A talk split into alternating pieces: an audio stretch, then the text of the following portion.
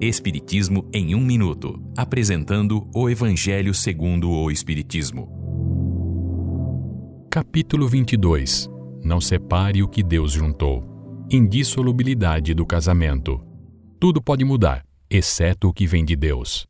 As leis da natureza são as mesmas em todos os tempos e em todos os países, mas as leis humanas mudam de acordo com o tempo, local e progresso da inteligência humana. Por isso, tudo o que é obra dos homens está sujeito a mudanças.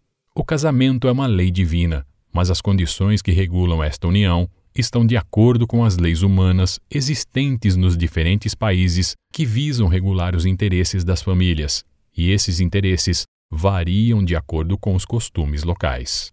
Mas nem a lei civil e nem os compromissos assumidos podem substituir a lei do amor.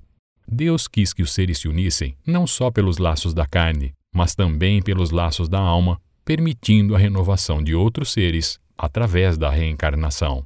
A união, portanto, deve estar de acordo não com a lei mutante dos homens, mas com a lei imutável de Deus, a lei do amor.